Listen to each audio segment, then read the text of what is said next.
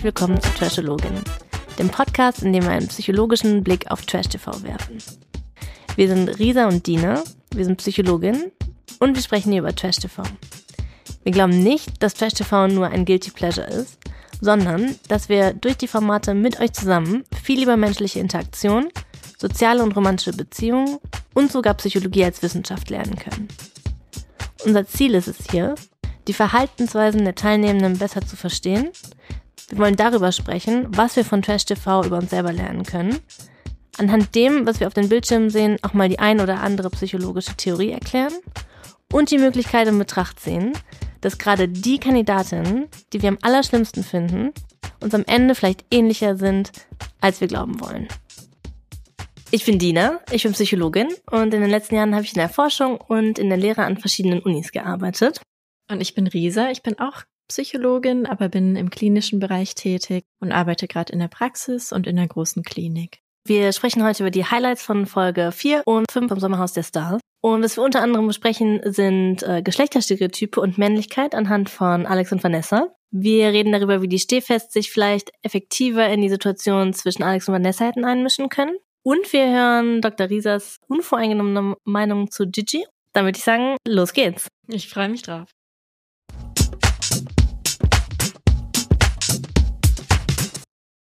Ja, das erste in Folge 4 war ja, also was mir aufgefallen ist, war zuerst dieser aggressive Ausbruch von Alex, als sie so draußen waren und er da so rumgeschrien hat und gegen die Liege getreten hat.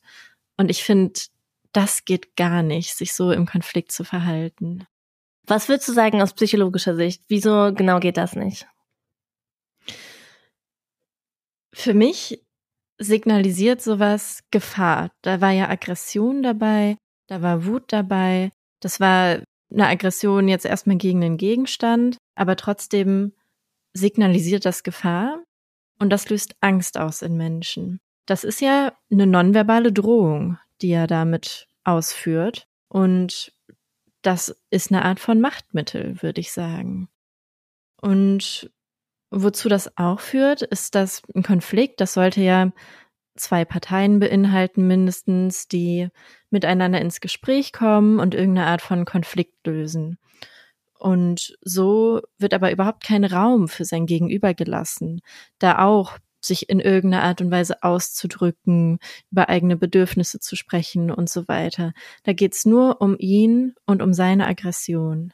Ja, spannend, dass du das so siehst, denn ich finde, man hört ja und sieht oft, dass Leute so in ihrer Aggression oder Leute, ich, wir müssen es wahrscheinlich klar benennen, oft Männer, in ihrer Aggression, ihre Aggression dann an Gegenständen auslassen. Und es wird ja auch oft gesagt, oh, kauf dir dann doch einen Boxer. Aber du würdest das dann schon als nicht eine gute Form, seine Aggression auszulassen, deuten, sondern schon als was Bedrohliches. Wenn es in Streitsituationen ist, in akuten Konfliktsituationen, wo andere Menschen involviert sind, wirkt das extrem bedrohlich auf andere Menschen. Das heißt, es ist keine gute Art, einen Konflikt zu führen. Natürlich, Aggression, Wut herauszulassen, Boxsack, super. Wenn du alleine bist, wenn du nicht in einer akuten Konfliktsituation bist. Wenn du in einer bist und das Gefühl hast, du kannst dich nicht mehr kontrollieren, dann geh aus der Situation raus. Dann kann man sagen, ich brauche gerade eine Auszeit und dann zum Boxsack gehen zum Beispiel. Aber nicht das als ein Mittel, im Konflikt nutzen, um ja Macht zu bekommen in diesem Konflikt. Also wenn man merkt, auch generell Konflikte, das muss ja gar nicht auch Aggression, Wut und so weiter sein.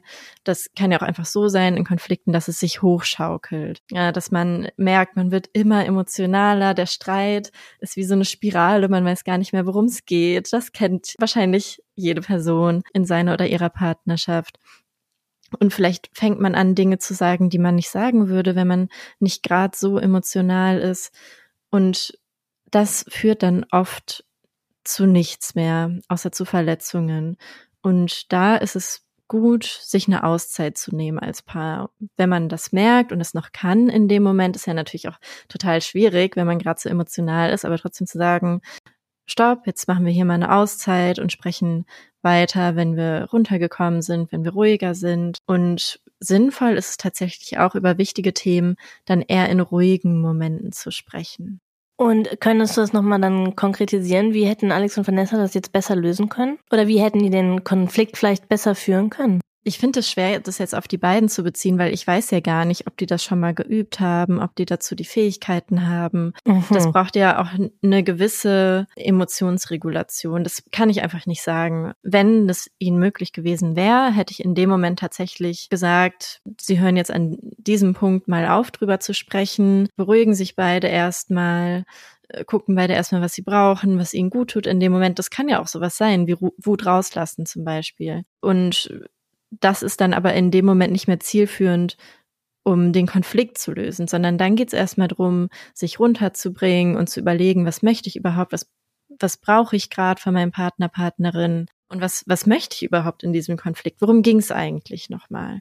Und wenn einem das alles klar geworden ist, man hat das Gefühl, man kann wieder wirklich kommunizieren verbal und nicht nonverbal aggressiv, dann wieder ins Gespräch zu gehen. Mhm. Das macht einerseits Sinn, klingt andererseits total schwierig. Es ist unfassbar schwierig. Ja. Wenn ich an meine Streits denke, dann äh, finde ich das eher fast manchmal, ähm, dass mich das noch saurer macht, wenn jemand sagt, ich möchte jetzt den Streit verlassen und erstmal durchatmen, weil ich mir dann denke, wieso möchtest du dich jetzt nicht mit mir engagen? Möchtest du, der Streit, das ist nicht geklärt und dass so dieses Absolut. Gefühl von, der Streit ist dann nicht geklärt, sondern wir müssen ihn jetzt aushalten, wir müssen ihn verlängern, quasi dadurch, mhm. dass wir beide die Situation verlassen finde ich total schwierig, weil ja eigentlich so das Ziel ist von so einem Streit, im besten Fall, ja, ne, dass man den danach als beendet erklären kann. Wenn man sich aber dann diese Zeit nimmt und sagt, wir kochen jetzt erstmal beide runter, dann, dann geht's ja noch länger. Absolut. Und das hat ja auch in dem Moment eine gewisse Dringlichkeit. Man hat ja Dinge zu sagen. Man meistens ist man ja verletzt, meistens sind ja beide Parteien dann total verletzt in dem Moment und haben so diese Dringlichkeit, dass der Partner, Partnerin einen in dem Moment auch versteht und einem da entgegenkommt und ja einfach ein Verständnis dafür entwickelt, warum man gerade verletzt ist und was man gerade braucht. Und das aufzuschieben ist so schwer, es ist so schwer. Und ich glaube, der zweite Punkt, den du genannt hast, ist, ich möchte doch, dass die Person sich jetzt um mich kümmert, dass sie sich nicht rauszieht aus der Situation, weil sich das vielleicht ein bisschen so anfühlt, als würde sie mich jetzt verlassen. Also mhm. Also das könnte sein, dass es so ein Gefühl ist in dem Moment. Mm, und ich glaube, da braucht es ganz, ganz viele Gespräche, auch in ruhigen Momenten, wo man wirklich miteinander spricht und sagt, ich kann das manchmal nicht, ruhig zu bleiben in Situationen. Wenn ich mich rausziehe, liegt das überhaupt nicht an dir. Ich möchte trotzdem für dich da sein. Aber manchmal brauche ich das für mich um wieder für dich da sein zu können. Und ich glaube, da braucht es unheimlich viele Gespräche, bis man an dem Punkt ist. Und selbst dann klappt es natürlich nicht immer. Das ist ganz, ganz normal. Ja. Es macht wahrscheinlich auch Sinn, das zu besprechen und sich diesen Plan zu machen, wenn man nicht im Streit ist, ne, sondern wenn man ganz ruhig ist, wenn man in einem guten Moment ist, sich dann zu überlegen, okay, nächstes Mal, wenn es so krass eskaliert, dann nehmen wir uns vielleicht diese Auszeit, oder? Mhm, ganz genau, ja. Das erinnert mich dran, es gibt doch oft, es gibt doch ganz oft in der Psychologie, dass man sagt, dass in den Momenten, wo die Emotionen so hochkochen, dass man da auch gar nicht mehr so richtig gute, klare Entscheidungen treffen kann, ne? Und dass man, dass es dann vielleicht mehr Sinn macht, sich vorher im klaren Moment zu überlegen, wenn diese Situation eintritt, dann möchte ich mich so und so verhalten, damit man dann in der Situation, wo die Emotionen so hochkochen, nicht dann auch noch sich überlegen muss, okay, was mache ich jetzt eigentlich genau? Ganz genau, in so Situationen kann man oft gar nicht mehr die Vernunft fragen. Wie sollte ich mich jetzt verhalten? Da wird man sehr von Gefühlen geleitet. Verständlicherweise ist ganz normal. Aber zurück zum Sommerhaus würde ich sagen. Und was in dieser Situation ja auch noch passiert ist, ist, dass Alex meinte, du hast mich verraten. Kannst du dich da noch dran erinnern? Der Satz ist mir total aufgefallen. Mhm. Und das fand ich fast ein bisschen gefährlich. Ein Stück weit äh, verstehe ich es natürlich, das ist ja immer wieder ein Thema, auch beim Sommerhaus, Loyalität unter Paaren. Aber du hast mich verraten, bezog sich ja, wenn ich das richtig verstanden habe, auf diese Situation, wo er Vanessa gekniffen hat. Und da finde ich es tatsächlich gefährlich, wenn man sagt, weil die Person das ausspricht, was passiert ist. Und wir haben ja darüber gesprochen, dass wir es beide ganz toll fanden, wie sie sich da verhalten hat. Das verbieten zu wollen oder das so zu framen, als ob das ein Verrat wäre, das finde ich ganz gefährlich, weil das würde ja bedeuten, dass alles privat bleiben muss selbst, wenn wir es jetzt mal auf die Spitze treiben, Gewalttaten. Und das ist natürlich die reinste Gefahr für Menschen, die dann darunter leiden. Das bedeutet ja auch wieder Isolation und alleine mit Dingen klarkommen zu müssen, sich nicht die Meinung von anderen einholen zu können. Und Isolation bedeutet ja auch, dass man vielleicht auch schneller manipuliert werden kann von anderen. Ohne jetzt sagen zu wollen, dass es in der Situation der Fall ist. Aber ich finde, dieses Du hast mich verraten, das ist mir so aufgefallen, weil ich das so gefährlich fand in dem Moment. Das ist ja auch einfach eine totale Täter-Opfer-Umkehr, oder? Weil eigentlich ist ja der, ist die Vanessa ja das Opfer und der Alex in der Situation zumindest der Täter, weil er sie gekniffen hat. Und dann dreht, dann schafft er das, das umzudrehen, so dass jetzt eigentlich die Vanessa diejenige ist, die was falsch gemacht hat, weil die darüber gesprochen hat. Oh ja, oh ja. Mhm. Ja, wenn jemand jemanden verraten hat, dann hat Alex Vanessa verraten, indem er gewalttätig ge ihr gegenüber war. Und müssen wir nochmal sagen, Kneifen ist gewalttätig. Das stimmt, ja. Ja, das sehe ich ganz genauso. Mm. Und das ist ja auch ein bisschen Klassiker, wenn eine Frau anspricht und sagt, du hast mich damit und damit verletzt, dass der Mann dann sagt, du hast mich verletzt, weil du darüber gesprochen hast, dass ich dich verletzt habe und das macht mich jetzt so traurig und schon geht's wieder ja um die Gefühle des Mannes und was die Frau falsch gemacht hat und ob sie ne, dass sie es vielleicht falsch ausgedrückt hat oder gesagt hat und so weiter und schon geht's gar nicht mehr ums eigentliche Thema. Mhm. Finde ich auch wichtig, dass du den Mechanismus nochmal ansprichst und die, dass dir dieses kleine Detail nochmal aufgefallen ist, dieser Nebensatz eigentlich, dass Alex sagt, du hast mich verraten, weil der ja auch nochmal ganz klar zeigt, was glaube ich in vielen Beziehungen, wo es wo es schwierig sind, die sogar vielleicht auch missbräuchlich sind, was da passiert, ne, dass nämlich da ganz klar so auf die Loyalität der Person so angespielt wird und ganz klar gesagt hat, oh, wenn du mit jemandem anderen drüber sprichst, dann bist du illoyal mir gegenüber, was die Person ja auch nochmal viel mehr isoliert und was ja eigentlich nochmal so eine Abwärtsspirale nochmal noch mal stärker macht. Mhm, mhm. Und das ging ja auch noch weiter. Dann kam dieses Spiel, wo auch Alex und Vanessa gezeigt wurden und wo er dann zu ihr meinte, diskutiere nicht. Also ihr da wirklich den Mund verbieten wollte. Und da hat man dann weiter gesehen, dass Vanessa anfängt sich zu wehren und sagt, du bist respektlos und sogar du verlierst deine Maske. Das fand ich auch spannend. Dieses Maskenthema zieht sich ja wirklich auch durch bei Alex. Hat er eine Maske oder nicht? Und das war, da ging es ja auch so um, um körperliche Stärke, was ja auch ein ganz spannender Punkt ist bei Alex, ne? diese männliche Stärke, die er unbedingt beweisen muss. Und er konnte es nicht ganz beweisen. Und da dachte ich, bevor er es nicht mehr aushalten kann, mit, mit seinen Muskeln, das da, dieses Seil oder was es war zu halten, da bekommt er lieber einen Ausraster. Denn das ist ja auch ganz klischeehaft männlich. Und da hatte ich so das Gefühl, der ist so ganz gefangen in seiner stereotypen Rolle. Also ich kann mir gar nicht vorstellen bei ihm, dass er sowas sagt wie, ich war jetzt gerade nicht gut genug oder ich war nicht stark genug oder dass er sagt, meine Arme tun weh und ich, ich schaff's nicht mehr oder irgendwie sowas. Er meinte, meinte er nicht sogar, vielleicht habe ich es auch falsch verstanden, meine Arme tun weh, weil du gestern Sekt getrunken hast. Vielleicht habe ich das auch falsch gehört. Das kam mir ganz absurd vor. Aber auf jeden Fall muss Vanessa drunter leiden. Und da wollte ich dich mal fragen. Denn, Dina, du hast ja genau zu diesem Thema Geschlechterstereotypen promoviert. Was kannst du denn aus professioneller Sicht zu Geschlechterstereotypen sagen? Ja, da kann ich dir so einiges sagen. Ich glaube, da könnte ich, da könnte ich die Abende mitfüllen. Aber ich finde das gut, dass du das ansprichst, denn ich habe mir auch gedacht, der Alex ist eigentlich so ein perfektes Beispiel, um nochmal genau über Geschlechterstereotype, was sind die, wie funktionieren die, um darüber zu sprechen. Wir haben die ja nämlich in den vorherigen Folgen schon mal angerissen, aber in den vorherigen Folgen haben wir die noch nicht richtig definiert und noch nicht richtig erklärt. Geschlechterstereotype, das sind so verallgemeinernde Annahmen über Männer und Frauen. Und das heißt, wir haben eigentlich in unserem Kopf haben wir so ein ganz klare, haben wir ganz klare Vorstellungen und ein ganz klares Bild dazu abgespeichert, was wir denken, wie Männer sind und wie Frauen sind, was sie für Eigenschaften haben und wie die sich verhalten. Das ist nicht wirklich bewusst, sondern eher so ein Automatismus, so ein, so ein Bild, was sich festgesetzt hat und was sich dann einfach abspielt und aktiviert wird. Ja, und bei Männern dreht sich alles darum, agentisch zu sein. Das heißt, um sozialen Status und darum, um Macht zu kriegen. Und die Eigenschaften, die dann mit Männern assoziiert werden, sind halt Stärke, Durchsetzungsvermögen, Dominanz, Ehrgeiz, Selbstsicher sein, Führungsqualitäten besitzen und Rationalität. Und die Geschlechterstereotypen von Frauen, da dreht sich alles um darum, Harmonie zu erschaffen und sich um andere zu kümmern. Die Eigenschaften und Verhaltensweisen, die Frauen dann zugeschrieben werden, sind dann halt sich um andere kümmern, selbstlos sein, warm sein, sanft, loyal, geduldig, mitfühlen,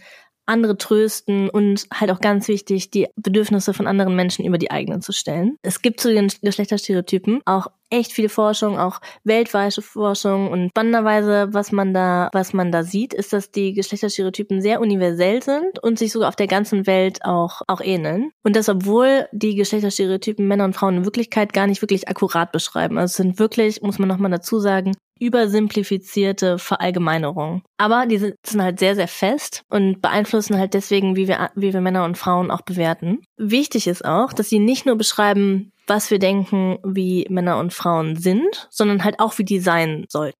Gilt nicht für andere, sondern auch für uns selber. Also wir beurteilen nicht nur andere anhand dieser Geschlechterstereotypen, sondern auch uns selber. Und ich finde, der Alex ist ein total spannendes Beispiel, denn wenn wir dem einen Fragebogen geben würden, würde ich denken, dass der sehr hoch scoren würde ähm, auf der Skala, wie sehr er so traditionelle Geschlechterstereotypen verinnerlicht hat. Denn ich habe das Gefühl, der hat einen ganz starken Anspruch an andere und auch an sich selber, hart zu sein und innerlich sowohl als auch äußerlich, wie man sehen kann. Der will der Versorger sein, der will der Beschützer sein, der ist sehr ehrgeizig, der scheint sehr nach Dominanz zu streben. Und ich kann mir vorstellen, dass der Alex wahrscheinlich auch in einer Umgebung groß geworden ist, wo ganz klar diese klaren Stereotype vertreten werden. Das könnte ich mir vorstellen, dass vielleicht auch in seiner Familie das wirklich ganz klar so Männlichkeit definiert wird und dass er das so sehr stark verinnerlicht hat. Sein Frauenbild kommt mir auch eher traditionell vor. So wie auch schon in der vorherigen Folge erwähnt, ist es ja schon, ähm, scheint es ganz klar, als ob der Frauen als weniger kompetent ansieht. Zum Beispiel auch, wo der das Gefühl hat, dass Vanessa Hilfe braucht, ihre Gefühle zu deuten. Und ich habe schon auch immer wieder das Gefühl, dass er die Vanessa sehr klein machen will. Was daran ja auch liegen könnte, dass der vielleicht eigentlich denkt, dass Frauen sich unterordnen sollte. Ja, und dass er sie klein machen will, finde ich, sieht man ja auch sehr daran, dass er sagt, sie wäre lebensunerfahren, dass er sagt, sie wäre ein, un, ein unerzogenes kleines Mädchen, nennt er sie sogar. Also es sind ja sehr klare Mechanismen, wo man sieht, okay, er will sie so ganz klein halten. Vielleicht auch, weil er gerne möchte, dass sie sich ihm eigentlich unterordnet. Was ja auch wichtig ist, ne, jeder darf ja sein eigenes Bild von Maskulinität haben. Aber wir wissen halt aus der Forschung auch, dass es wirklich simplifizierte Bilder von Männern und Frauen sind. Und die können ja unseren Beziehungen total im Weg stehen. Und das Gefühl habe ich bei Alex halt total. Ich habe das Gefühl, dass dieses krasse Männlichkeitsideal, was, was ihm vorschwebt und was er verinnerlicht hat, dass es der Beziehung total im Weg steht, dass es ihm selber total im Weg steht. Und den gleichen Eindruck habe ich bei Maurice. Also ich finde, bei Maurice sieht man auch ganz klar, dass er so dieses ganz klassische, stereotypische Männerbild verinnerlicht hat. Und da habe ich auch das Gefühl, dass ihm das im Weg steht. Das hast du so toll erklärt, Dina. Ich bin ganz froh, dich gefragt zu haben. Richtig schön. Ich glaube, da können ganz viele noch was lernen von. Also ich habe mich jetzt kurz gefasst, muss ich dir sagen. Ich möchte, ich, wenn ich könnte, möchte, würde ich am liebsten den ganzen Tag über Geschlechterstereotype sprechen. Da gibt's auch noch wirklich viel zu, zu sagen. Also ich habe, oder ich werde in den, in den nächsten Folgen ähm, auf jeden Fall noch viel, viel mehr dazu mitbringen. Das finde ich ganz toll. Ich freue mich schon drauf. Eine Sache wollte ich aufgreifen, die du erwähnt hast. Mhm. Und zwar, dass Alex gesagt hat, du bist lebensunerfahren. Das hast du ja auch gerade gesagt. Mhm. Und du bist eine unerzogene kleine Göre. Er hat sogar Göre gesagt, nicht nur Mädchen. Und da wollte ich dich fragen, Dina, ist er älter? Gibt es da wirklich einen Altersunterschied? Weißt du das? gibt einen großen Altersunterschied. Also wenn ich mich richtig erinnere, ist Vanessa 22 und Alex 32. Oh oh. Also das ist ja dann ein Riesenmachtgefälle im Alter. Mhm. Und da bin ich so ein bisschen drüber gestolpert, weil das in unserer Gesellschaft ja öfter mal der Fall ist, dass Männer deutlich älter sind als Frauen und es seltener umgekehrt so ist. Und das ist ja immer dann was, wo man so aufmerksam werden muss, wenn, wenn man sich das umgekehrt nicht so ganz vorstellt, wenn man die Rollen umdreht. Und so ein Altersunterschied kann ja tatsächlich ein Machtgefälle bedeuten. Also wir, wir merken ja auch immer wieder, dass manche Männer das wirklich so wollen und gezielt so machen, dass sie sich jüngere Frauen suchen. Und ein Stück weit ist es wahrscheinlich tatsächlich, weil, weil dadurch mehr Macht da ist. Und zum einen haben wir jetzt gesehen, man kann es tatsächlich dann als Argument nutzen in der Beziehung und sagen, ja, du weißt es halt noch nicht so, du bist einfach nicht so erfahren, hör mal auf mich, den Erfahrenen. Also, dass man es wirklich so als Argument nehmen kann, auch in, in Streits. Und der zweite Punkt, warum es ein Machtgefälle geben kann bei einem Altersunterschied, ist, weil ja dann tatsächlich Erfahrung fehlt bei einer jüngeren Person.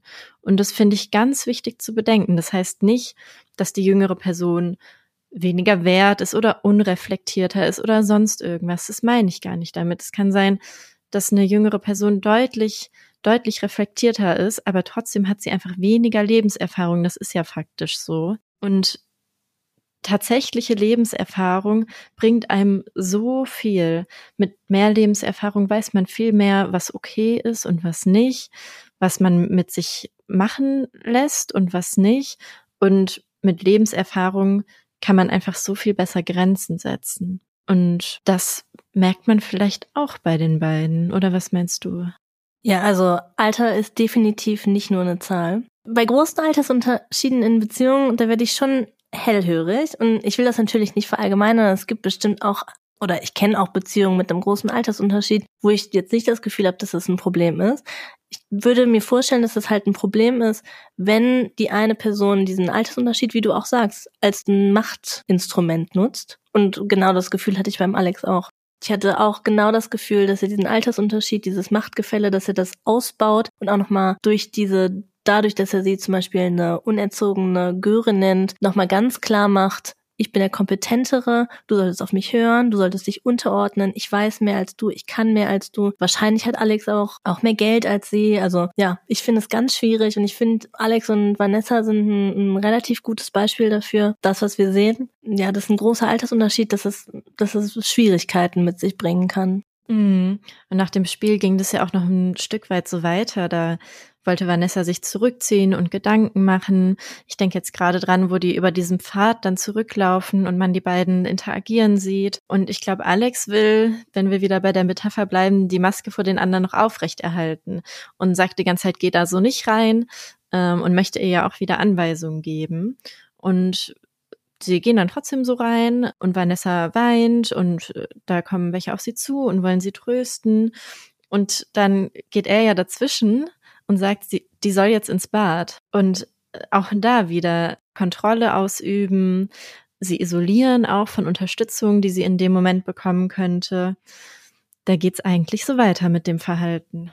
Alex und Vanessa wirken für mich wie eine Aneinanderreihung von ähm, Red Flags, wo man denkt, oh nein, nein, nein. Da sollte man, wenn man das bei seiner eigenen Beziehung, diese Mechanismen, vor allem so viele nacheinander, so viele in, in der Summe sieht, würde ich denken, da sollte man schon noch mal ganz genau hingucken. Ich finde es ganz schwierig. Mhm. Und umso schwieriger ist es trotzdem, dann sich von der Beziehung zu lösen. Und man sieht ja selber immer nicht nur die Red Flags, man sieht ja auch die ganzen positiven Seiten. Man liebt Pers die Person. Es ist so schwierig und oft braucht es ja Freundinnen, Unterstützung von außen, das Gefühl eben nicht alleine und isoliert zu sein.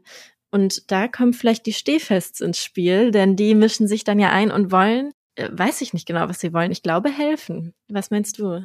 Ich hatte schon das Gefühl, dass sie helfen wollen. Die Stehfests wirken ja schon ganz klar, als wäre das so ein, als wäre Gleichheit schon auch ein Wert von denen, ne? Und man sieht ja auch, also in den vorherigen Staffeln, ich habe das Gefühl, es gab eigentlich immer einen Alex und eine Vanessa. Und da haben sich danach immer alle gefragt, wieso sind denn die anderen Paare nicht eingeschritten? Wieso hat denn da niemand was gemacht? Und ich glaube, das haben die Stehfest ja sogar gesagt, ne, dass sie sich explizit vorgenommen haben, wir wollen nicht zugucken.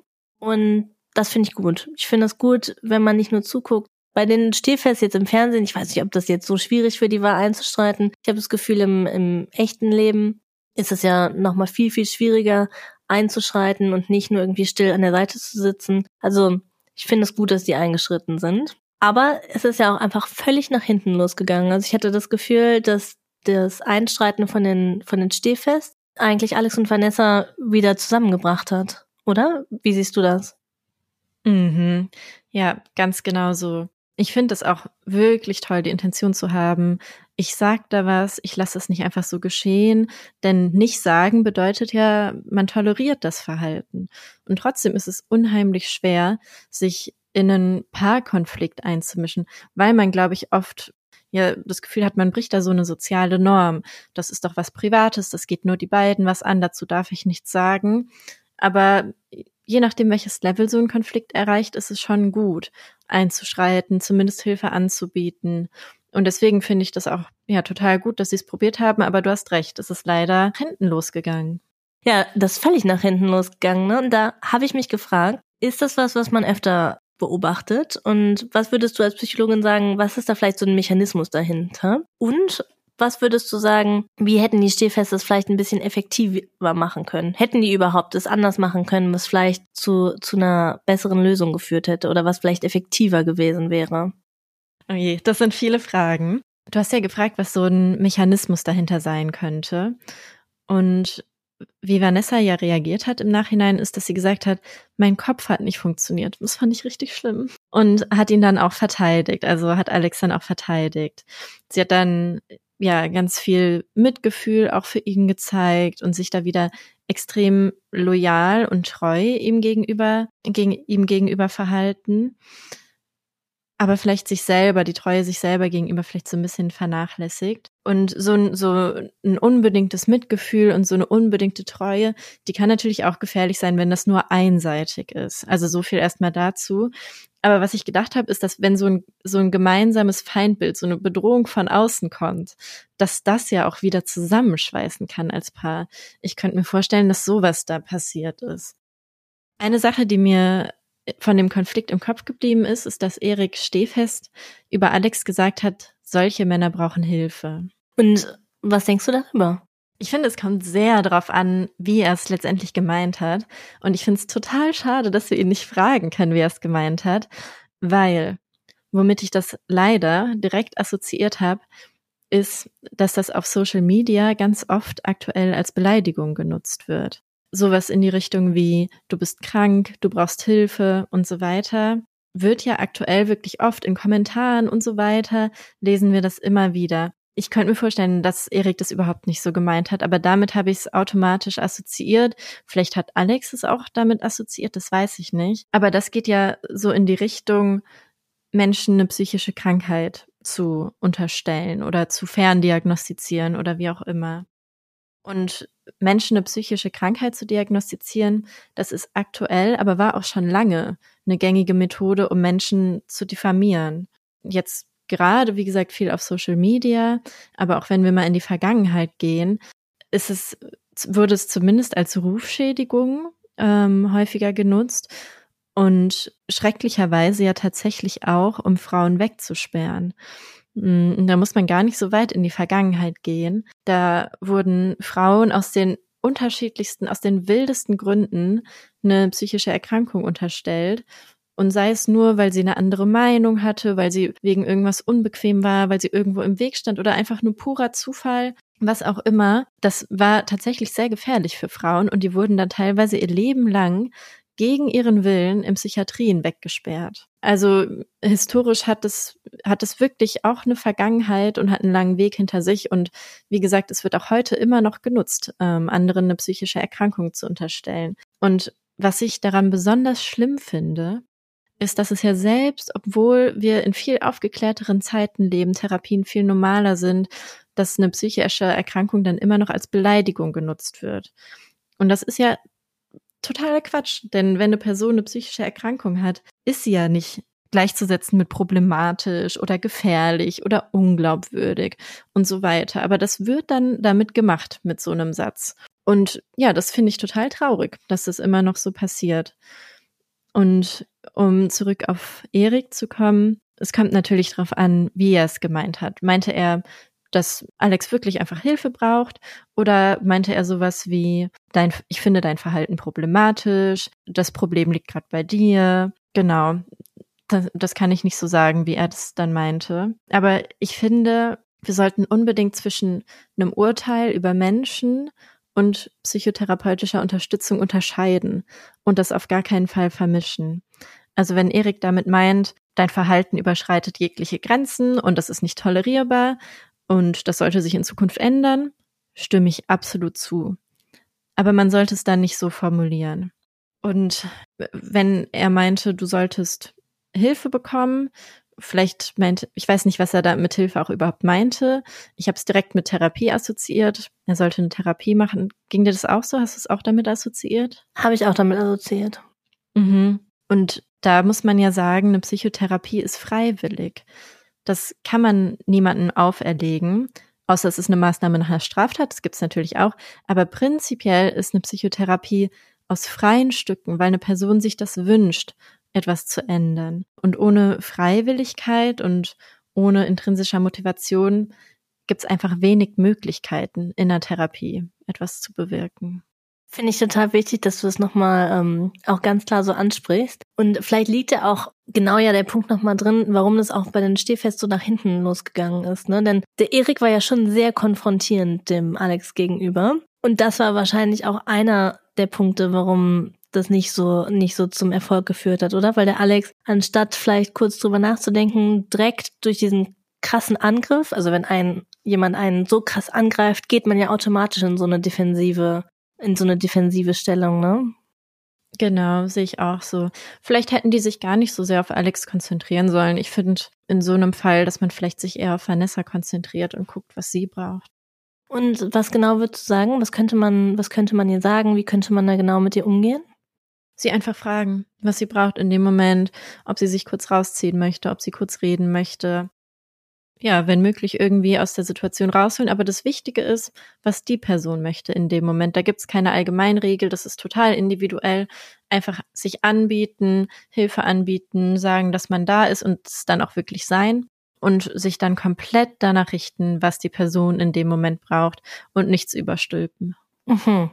Was ich mich auch gefragt habe, der Alex ist, ist ja schon sehr auffällig, dass der Alex immer wieder versucht, der Vanessa einzureden, dass wie sie ihre eigenen Gefühle und wie sie Situationen deutet, dass es falsch ist und dass es nicht richtig ist, ne? Was ich mich gefragt habe, ist, ob es auch hilfreich gewesen wäre, von den Stehfests vielleicht mit einfach mit der Vanessa zu reden und der auch nochmal zu bestätigen, okay, wir sehen es genauso, dein Verhalten ist nicht falsch, bleib bei dir, wir unterstützen dich, um vielleicht so diesen Zirkeln oder um das vielleicht so ein bisschen zu unterbrechen, dass die Vanessa vielleicht irgendwann sogar tatsächlich an sich selber zweifelt, weil der Alex ihr immer wieder sagt, wie du es siehst, ist falsch. Das finde ich total schön. Das hätte vielleicht dann ähm, zu einem anderen Ausgang geführt. Ja, finde ich eine ganz tolle Idee. Okay, ja, aber auf jeden Fall können wir abschließend sagen, total, also total, einerseits total wichtig finde ich, sich einzumischen, nicht einfach nur daneben zu stehen, sondern ähm, ja, was zu sagen. Gleichzeitig einfach total schwierig. Richtig schwierig. Unglaublich schwierig. Ja. Mhm. Ja. Und als Fazit kann man vielleicht sagen, dass man probieren kann, sich eher darauf zu konzentrieren, was die Person braucht, die in dem Moment in der schwächeren Position ist.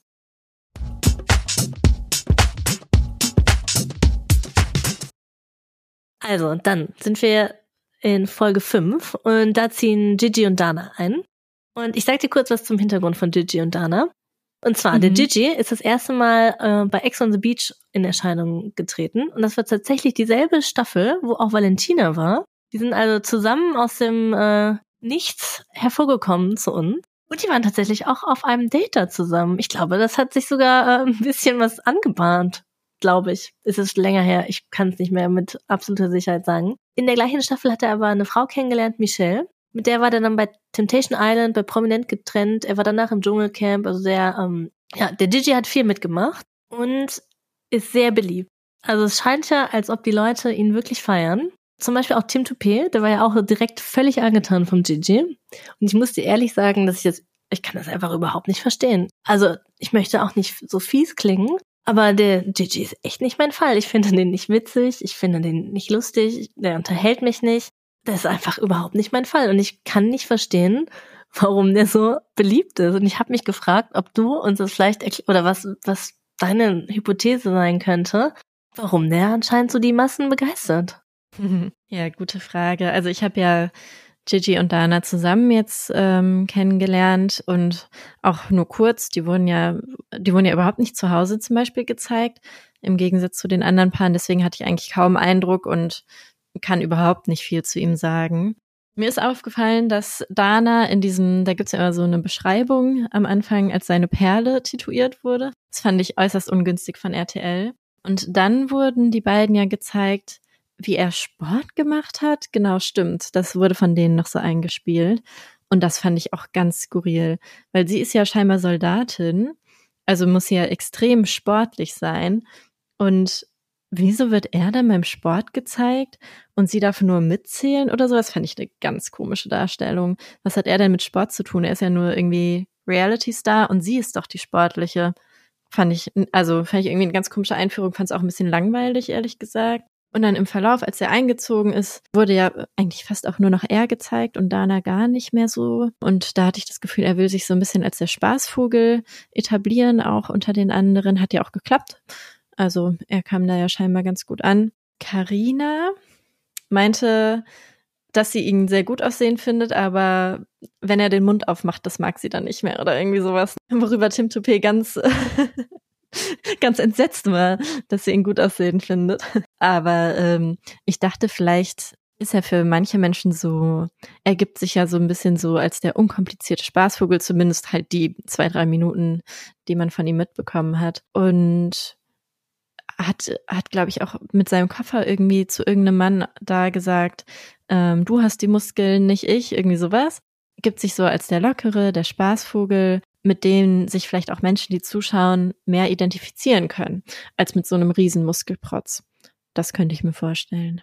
Ja, das kann natürlich sein. Der wirkt halt auch einfach nicht so bedrohlich, ne? Der wirkt nicht bedrohlich mhm. auf andere Männer wahrscheinlich, sondern eher wie so ein Kumpeltyp und ja, ich weiß es nicht. Der wirkt nicht bedrohlich. Der hat aber, finde ich schon, in den vergangenen Folgen hatte der schon auch, oder in den vergangenen Shows, in denen er war, hatte der schon auch so ein großes Aggressionspotenzial. Also ich glaube, der hat einer auch einen Drink ins Gesicht gekippt ich glaube, das war bei, bei Ex on the Beach, hat er jemandem ein Getränk, einer Frau ein Getränk ins Gesicht gekippt und der beleidigt schon ja auch all Leute sehr viel, aber nennen die dann irgendwie immer, du bist, er sagt ja immer, du bist so ein Fisch zu den Menschen. Okay. Ich also, ich kann das gar nicht verstehen, das ist wirklich nicht mein Humor. Aber, aber das klingt wirklich ganz ungünstig, wie er sich in der Vergangenheit verhalten hat. Und ich muss da auch wieder sagen, ich frage mich auch, warum RTL solche Menschen da reinholt, weil hm, ich hätte so gerne mal Vorbilder dabei. Das fände ich schön. Vielleicht äh, kommt in den nächsten Folgen ja doch noch jemand, den wir dann vielleicht doch noch ein bisschen mehr mögen. Also es scheint, dass wir beide nicht die größten Fans von, von Gigi sind. Kurzer Spoiler, ich glaube, das wird sich auch im Sommerhaus nicht ändern. Aber das werden wir dann nächste Woche nochmal ausführlicher besprechen. Mhm, bis nächste Woche. Bis nächste Woche. Das war Trashologin, der psychologische Blick auf Trash TV. Alle Aussagen in diesem Podcast sind nur unsere persönlichen Meinungen, die auf kurzen Fernsehausschnitten basieren. Wir stellen hier viele Vermutungen an, aber nichts davon sind unbestreitbare Fakten. Es könnte auch alles ganz anders sein. In der Psychotherapie kann man keine Ferndiagnosen stellen. Deswegen ist auch nichts, was wir hier sagen, einer Diagnose gleichzusetzen. Wir geben in unserem Podcast manchmal Tipps und Ideen, was ihr ausprobieren könnt, aber der Podcast ist keine psychologische Beratung und wenn ihr das Gefühl habt, ihr braucht psychologische Unterstützung oder Psychotherapie, dann ruft bei der Terminservicestelle 116 117 an.